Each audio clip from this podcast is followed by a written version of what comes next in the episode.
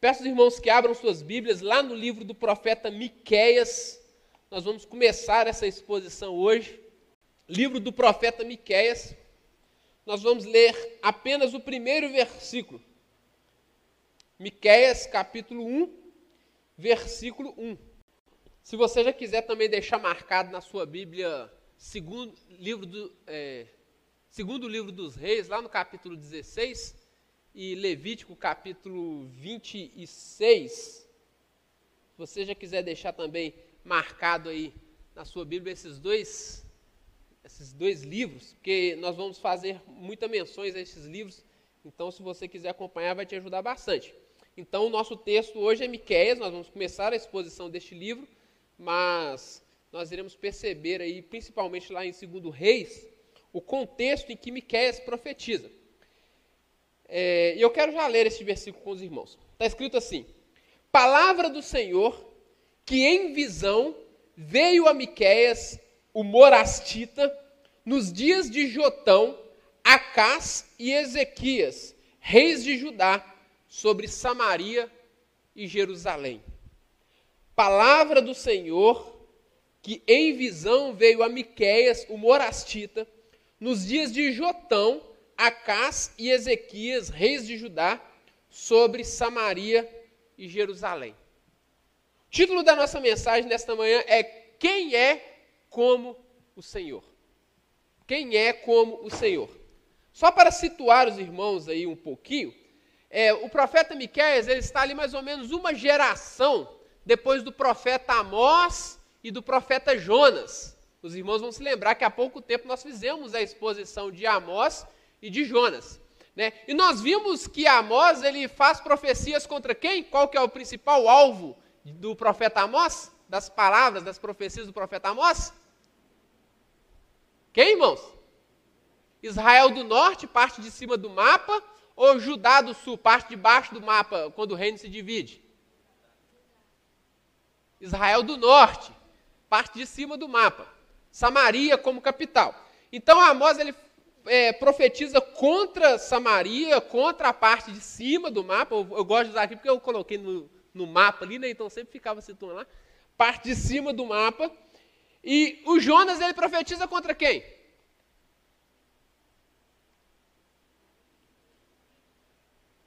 Que tem a conversão do povo, que o povo se arrepende.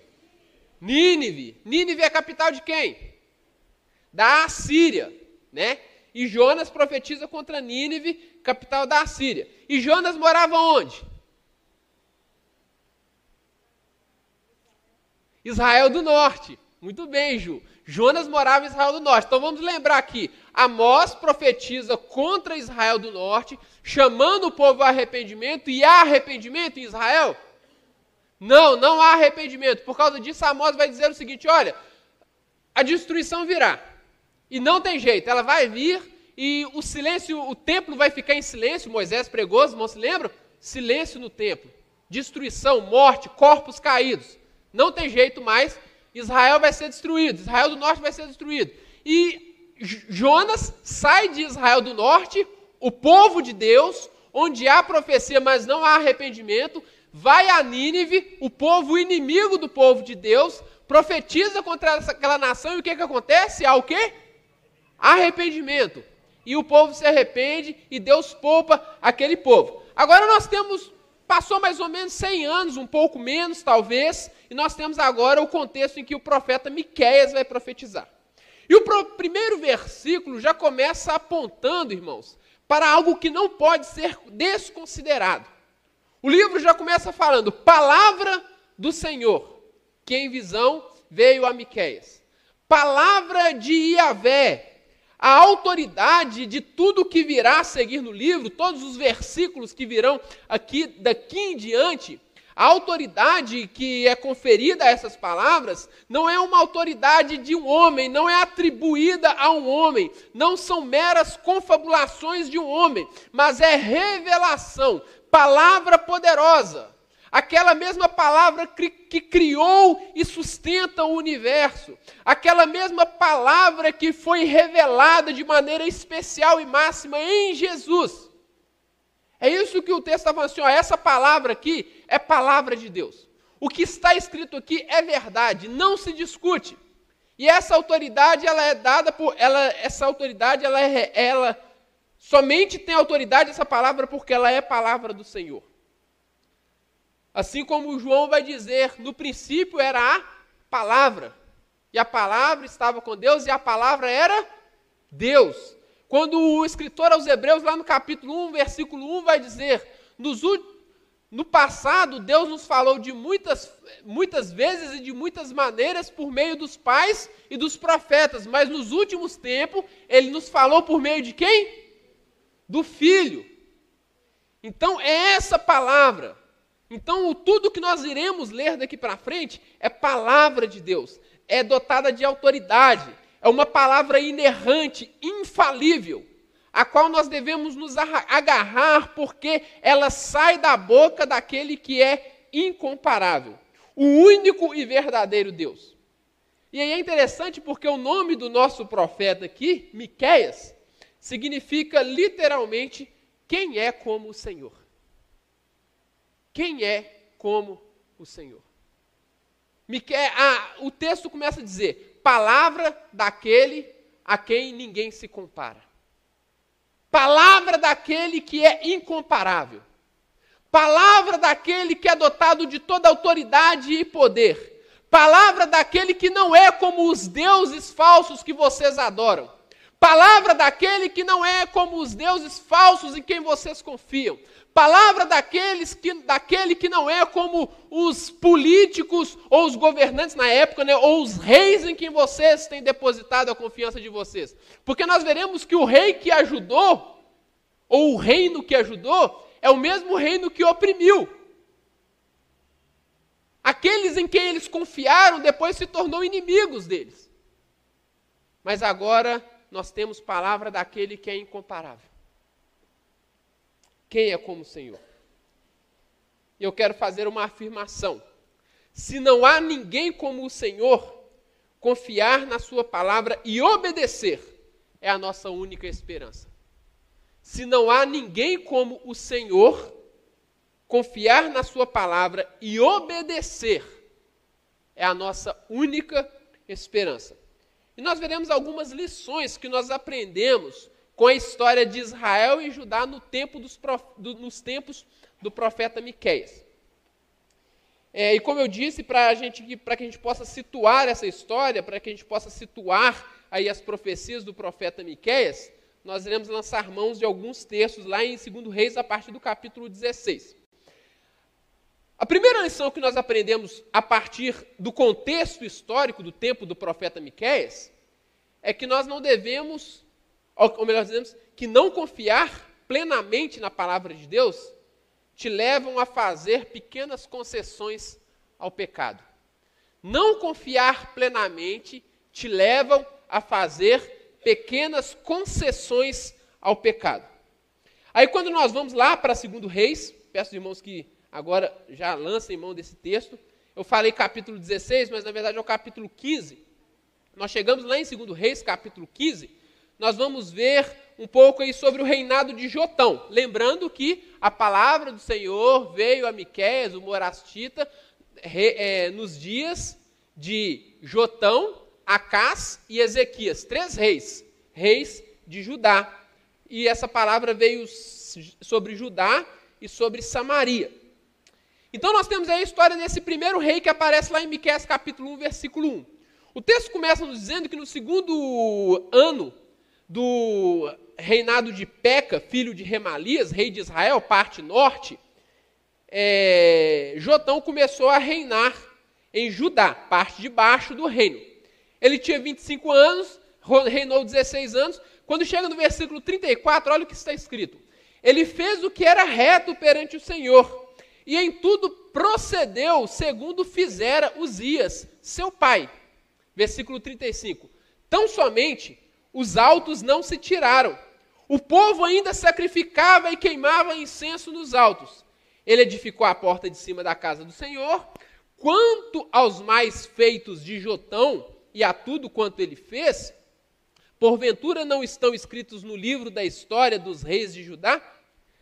Versículo 37. Naqueles dias, o Senhor começou a enviar contra Judá a Rezim, rei da Síria, e a Peca, filho de Remalias, rei de Israel do Norte. E então Jotão morreu. Preste atenção no que o texto diz. Que Jotão começou a reinar em Judá. E ele fez o que era reto aos olhos do Senhor. Contudo, ele não derrubou os altos e não tirou os, os altares que tinham nos montes. E o povo continuava a sacrificar ali e a queimar incenso naqueles lugares. Para que a gente entenda isso bem, depois você pode olhar na sua Bíblia com mais calma. Se você for lá em Deuteronômio capítulo 12, você vai ver que Moisés, quando ele vai dando as últimas orientações ao povo antes de entrar na terra prometida, ele fala o seguinte: olha, quando vocês entrarem na terra, que o Senhor Deus está dando a vocês, e vocês expulsarem os povos que habitam estas terras, vocês vão encontrar altos, vocês vão encontrar altares nas montanhas, vocês vão encontrar árvores frondosas nas montanhas.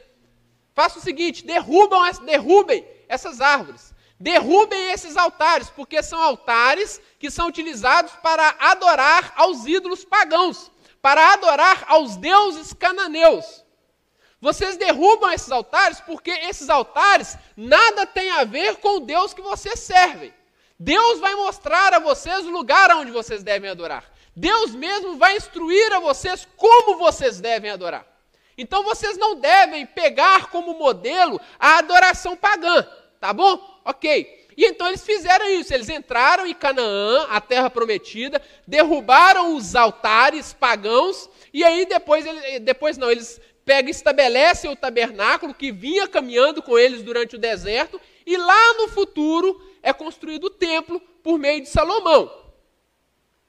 Mas não era para adorar naqueles lugares. Porque aqueles lugares era lugar de adoração pagã. Aqueles lugares era lugar de idolatria. Mas só que quando o povo, nós sabemos, o povo entra na terra prometida, com o tempo o povo se esquece da lei de Deus, o povo começa a pecar contra Deus, o povo começa a fazer alianças políticas com outros povos, começam a assimilar as culturas e as religiões desses outros povos, e então começam a adorar como os outros povos adoram. E então aqueles altos, aqueles altares que haviam sido derrubados, eles começam a reedificar esses altares e começam a adorar nesses altares. E aí o versículo 37 diz que naqueles dias o Senhor começou a enviar contra Judá a Rezim, rei da Síria, e a Peca, rei de Israel do Norte. Deus havia falado para o povo: olha, confie em mim, adorem somente a mim. Não adore outros deuses, porque os outros deuses não podem sustentá-los. Não adorem outros deuses, porque os outros deuses não podem, porque fui eu quem tirei vocês do Egito, fui eu quem os fiz peregrinar pelo deserto, fui eu quem os sustentei no deserto, fui eu quem dei a terra prometida a vocês, e se vocês continuarem confiando somente em mim e na minha palavra, vocês vão continuar a desfrutar de todas as bênçãos que somente eu posso dar a vocês. Mas a partir do momento que vocês rejeitarem a minha palavra, vocês começarão a sofrer o castigo. Porque eu, como um pai que ama, castigo os meus filhos. E aí Deus havia prometido isso. Quando nós vamos lá para Juiz, é, perdão, lá em Levítico, capítulo 26, a partir do 14, olha o que está escrito. Levítico 26, a partir do 14. Nós vamos ler até o 32. Está escrito assim: Mas se não me ouvirdes, se não confiarem na minha palavra, se não derem ouvido àquilo que eu tenho dito a vocês, se não cumprirdes todos estes mandamentos, se rejeitardes os meus estatutos e a vossa alma se aborrecer dos meus juízos, a ponto de não cumprir todos os meus mandamentos e violardes a minha aliança, então eu vos farei isto. Porém sobre vós terror, a tísica e a febre ardente que fazem desaparecer o lustre dos olhos e definhar a vida. E semeareis debalde, e a vossa semente, a, a vossa semente, porque os vossos inimigos a comerão. Voltar-me-ei contra vós outros e sereis ferido diante de vossos inimigos. Os que vos aborrecerem, assenhorear-se-ão de vós e fugireis, sem ninguém vos perseguir. Se ainda assim com isso não me ouvirdes, tornarei a castigar-vos sete vezes por causa dos vossos pecados. Quebrantarei a soberba da vossa força e vos farei que os céus sejam como ferro e a vossa terra como bronze.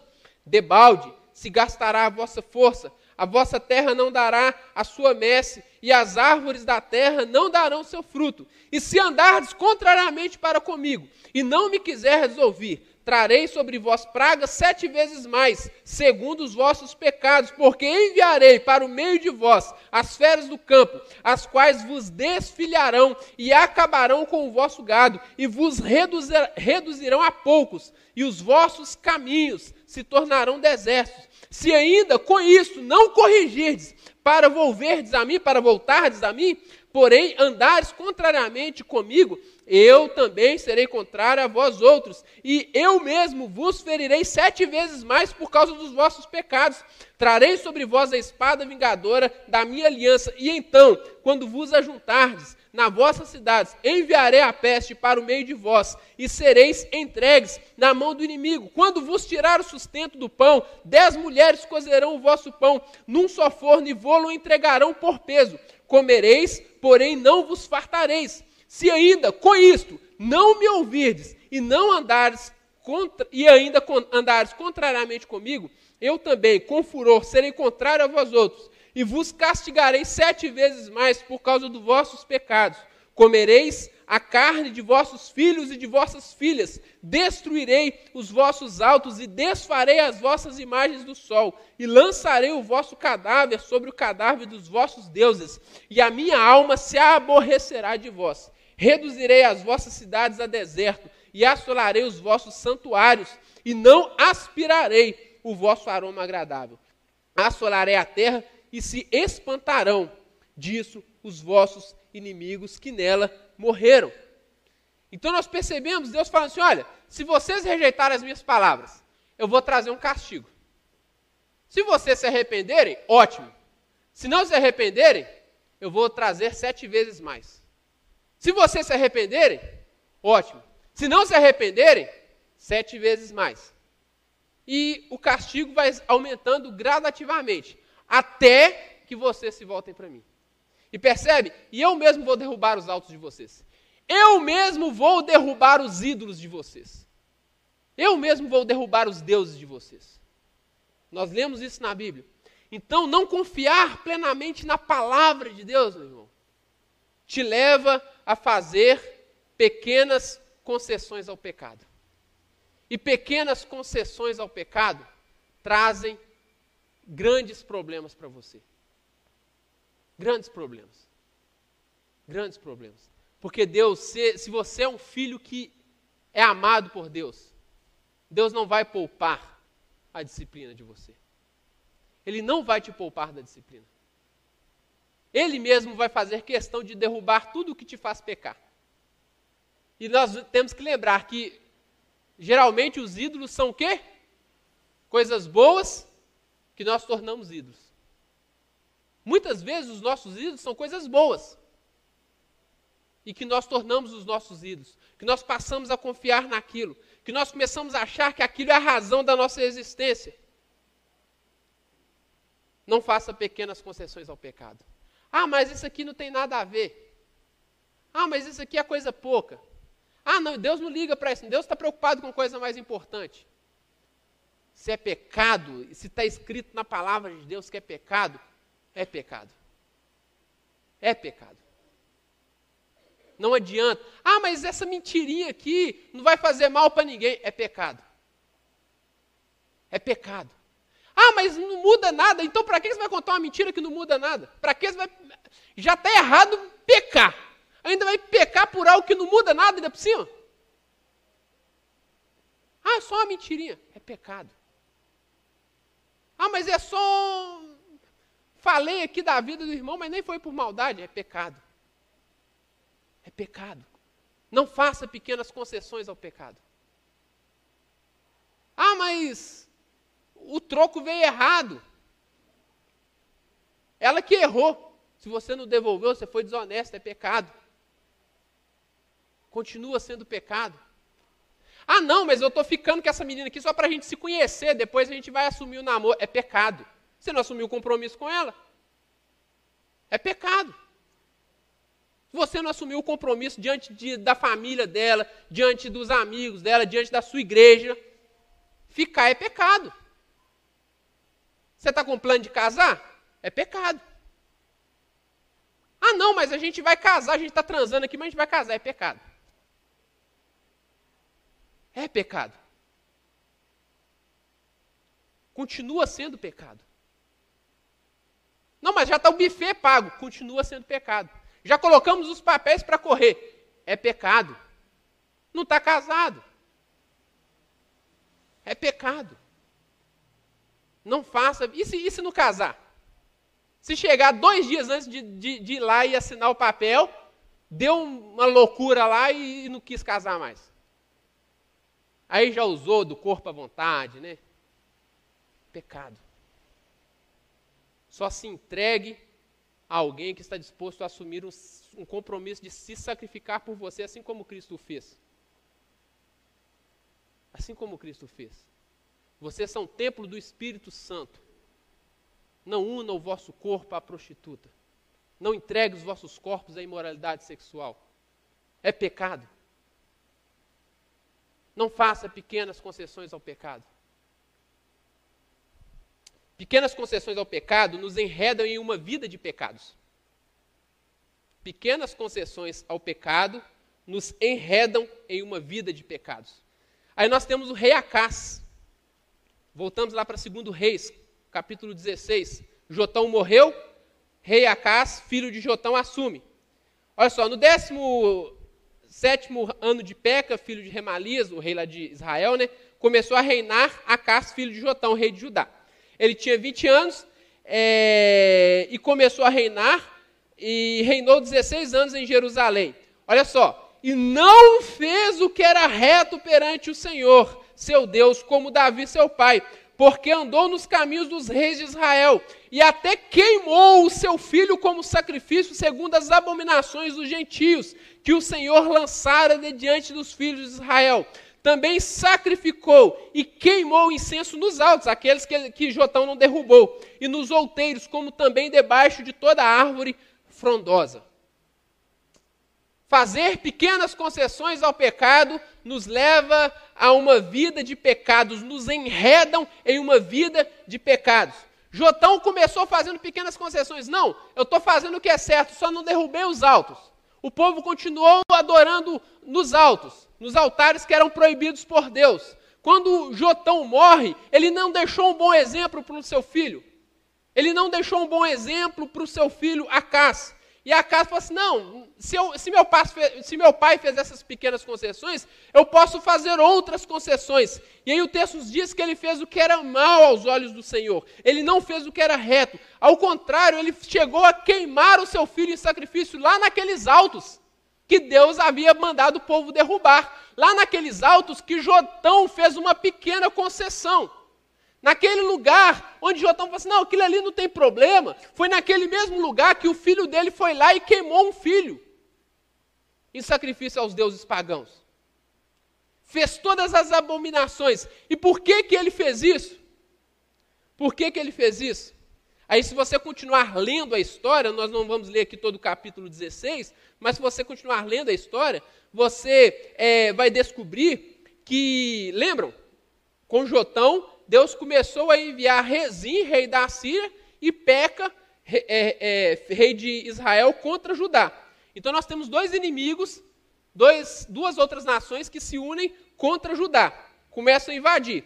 Aí, aqui a partir do capítulo 5, quando acontece essa invasão, então Jotão morre, Acas sobe ao, ao, ao trono, o que, que Acas faz? Em vez dele buscar socorro em Deus, ao invés de Acas buscar socorro em Deus, confiar em Deus, confiar na palavra de Deus, Acas manda mensagem para o rei da Assíria. Manda mensagem para Tiglat-Pileser, rei da Assíria, e fala assim: olha, tem dois, duas nações aqui vindo contra mim, Israel e Síria. E eles vão me atacar, e eles são muito mais fortes que eu, eles vão me destruir. Pode mandar um exército aí para dar um apoio? E aí manda algumas ofertas, e o rei da Síria atende. E vai lá, e nós veremos mais à frente que ele vai lá e destrói Israel. Porque a Síria era muito poderosa. E a Síria vai lá e destrói Israel do norte, para poder proteger Judá. E aí o texto vai nos dizer que Acás, nessa contrato, neste contrato que ele faz com Tiglat-Pileser, rei da Síria, ele então se entrega à idolatria. Ele se entrega a todos os pecados que os assírios cometiam. Ele começa a cometer os mesmos pecados que os assírios cometiam. E nós percebemos que fazer pequenas concessões ao pecado nos levam a, nos enredam a uma vida de pecados, e então nós começamos a nos associar com aqueles que estão completamente entregues ao pecado, com aqueles que estão completamente envolvidos pelo pecado. Deus havia orientado o povo: não faça aliança com os povos pagãos, não façam aliança com os povos vizinhos, confia em mim. Israel, eu tirei vocês do Egito, e, e o que vocês eram quando vocês estavam no Egito? Qual era a condição de vocês quando vocês estavam no Egito? Vocês eram escravos, vocês não tinham força nenhuma, nem espada vocês tinham. Mas eu tirei vocês de lá com braço forte, julguei todos os deuses do Egito, mandando as dez pragas, abri o mar vermelho, preservei vocês, sustentei vocês no deserto, expulsei todas essas nações de Canaã para que vocês pudessem entrar. Então confie em mim, não confie nos outros povos. Mas Acás, rei de Judá, vai fazer aliança com o rei pagão. E é influenciado por todos os pecados do rei pagão. Fazer aliança com quem não tem a mesma fé que você vai te fazer afundar ainda mais em pecados. Tome cuidado. Tome cuidado. Tome cuidado com isso. Fazer aliança com quem não tem a mesma fé que você vai te afundar, te fazer afundar ainda mais em pecados. A outra lição que nós aprendemos é não duvide do juízo divino. Ah, não, Deus é bom. Deus é bonzinho.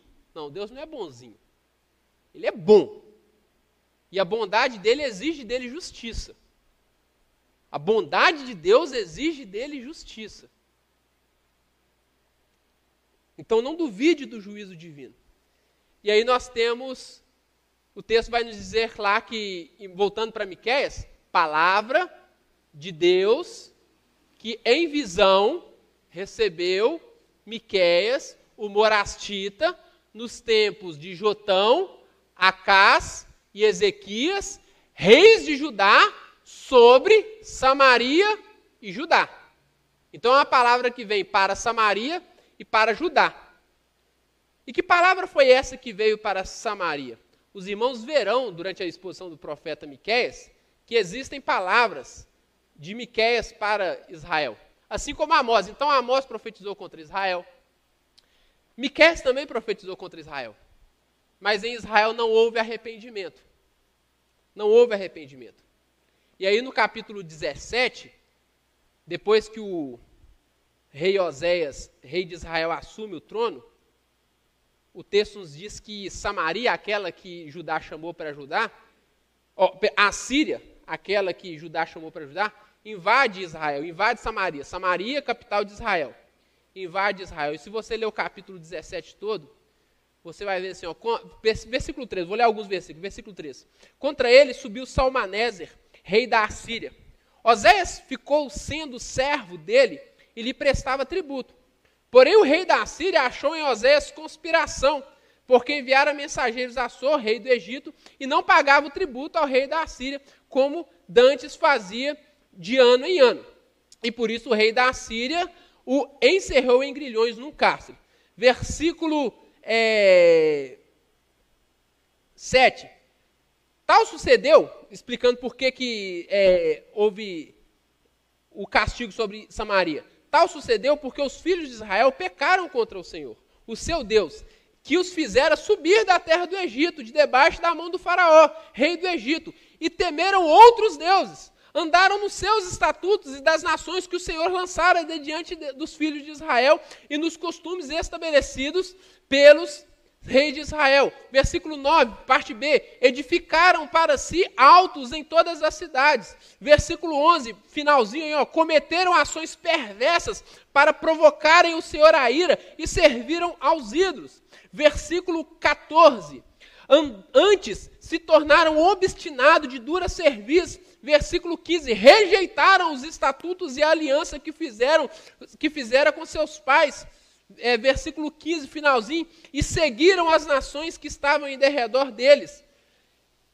Versículo 16, fizeram para si imagens de fundição de dois bezerros. Versículo 17, também queimaram os seus filhos e as suas filhas como sacrifício, deram-se à prática de adivinhações e criam em agouros e venderam-se para fazer o que era mal perante o Senhor. E vai continuar falando aí tudo o que eles fizeram e vai contar como que o rei da Assíria invade Israel, Samaria, capital de Israel, destrói todo aquele povo, entope os poços, derruba as árvores, queima as casas, leva os ricos com eles, leva os nobres com eles, deixa os pobres, traz povos da Babilônia pobres para poder habitar aquela terra e deixa naquela terra uma terra devastada somente com pobres.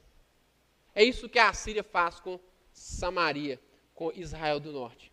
Por quê? Porque não ouviu as várias vezes que os profetas chamaram o povo ao arrependimento.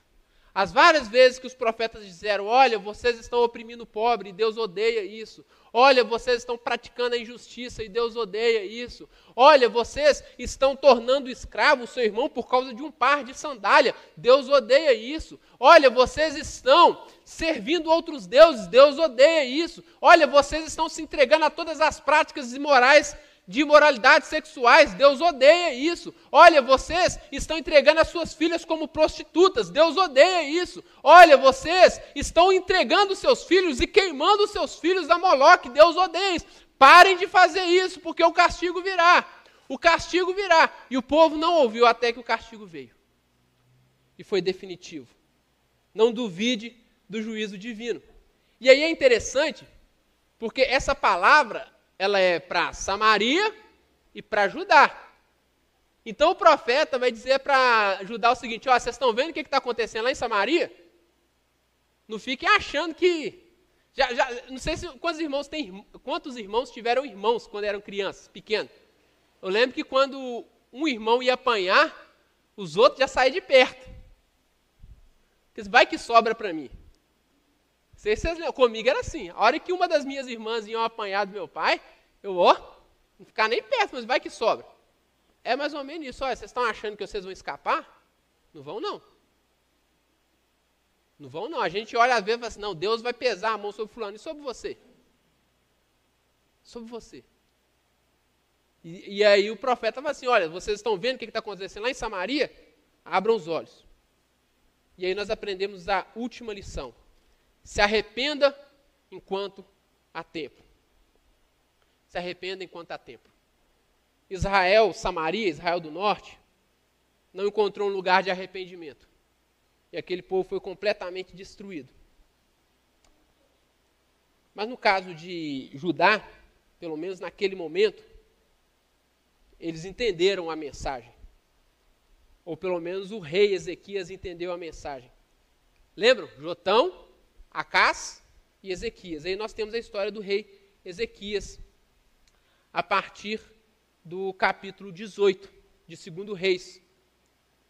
Vai dizer, versículo 3: Ezequias fez o que era reto perante o Senhor, segundo tudo o que fizera Davi seu pai.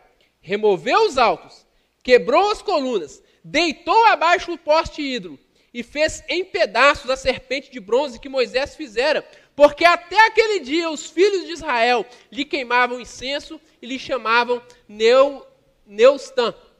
Confiou no Senhor, Deus de Israel, de maneira que depois dele não houve seu semelhante entre todos os reis de Judá, nem entre os que foram antes dele. Ezequias foi um excelente rei, porque ele se voltou para o Senhor, porque ele confiou no Senhor. Só que, irmãos, não foi assim uma coisa assim: Ezequias nasceu, virou rei e falou assim: ah, agora eu vou ser o rei bacana. Não, não foi isso que aconteceu.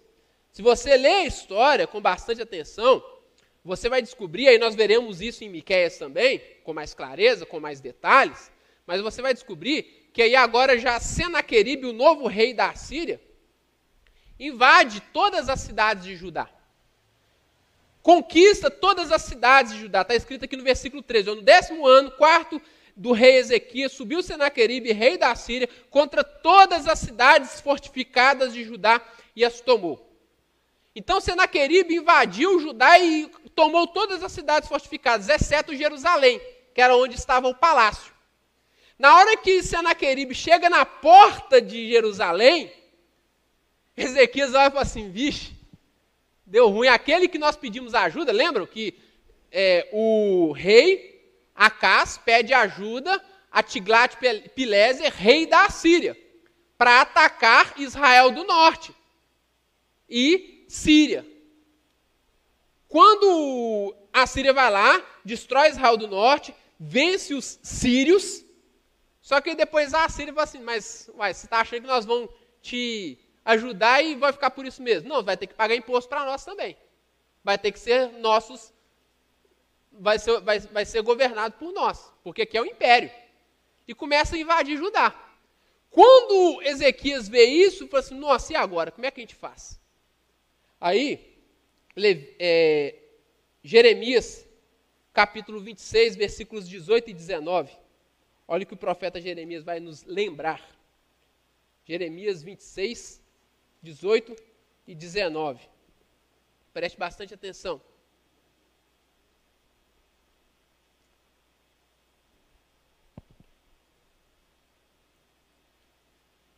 Miqueias, o morastita, o nosso profeta que nós estamos estudando, Miqués, o morastita, profetizou nos dias de Ezequias, o rei de quem nós estamos falando agora, rei de Judá, e falou a todo o povo de Judá, dizendo: Assim diz o Senhor dos Exércitos: Sião será lavrada como um campo, Jerusalém se tornará em montanha, montões de ruínas, e o monte do templo numa colina coberta de mato. Mataram-no acaso Ezequias, rei de Judá, e todo o Judá? Antes, não. Temeu este ao Senhor, não implorou o favor do Senhor, antes não temeu este ao Senhor e não implorou o favor do Senhor, e o Senhor não se arrependeu do mal que falara contra eles, e traríamos nós tão grande mal sobre nossa alma? Aqui que o profeta Jeremias aqui ele está sendo perseguido pelos, pelo, pelo seu povo, né? Quando ele está profetizando contra o seu povo, ele fala assim: olha, deixa eu contar para vocês uma história. Vocês lembram de Miquéias? Você lembra que ele profetizou contra Judá? Ele disse o que haveria de acontecer com Judá? Eles perseguiram Miquéias? Eles mataram Miquéias? Não. Ao contrário. Eles se arrependeram. E porque eles se arrependeram de todo o mal que eles estavam fazendo, o Senhor Deus se arrependeu do mal que, falaria, que falara contra eles. O Senhor Deus desistiu de trazer o castigo que havia prometido trazer sobre eles. Ezequias, quando viu que não tinha mais esperança, Ezequias, quando viu que ele não podia confiar nem no Egito, vai falar que vocês vão confiar no Egito? Essa cana quebrada que se você encostar nela, ela te atravessa? Não adianta, o rei da Síria manda falar isso para Ezequias. Não adianta vocês confiar no Egito, confiarem no Egito. O Egito nada pode fazer por vocês. A, a Síria, sem o A, tá, irmão? Síria, Nada pode, pode fazer por eles. Israel do Norte, vocês mesmos pediram ajuda, nós fomos lá e destruíram. E nós vamos fazer o mesmo com vocês. O rei Senaqueribe manda dizer isso para Ezequias. Ezequias se arrepende.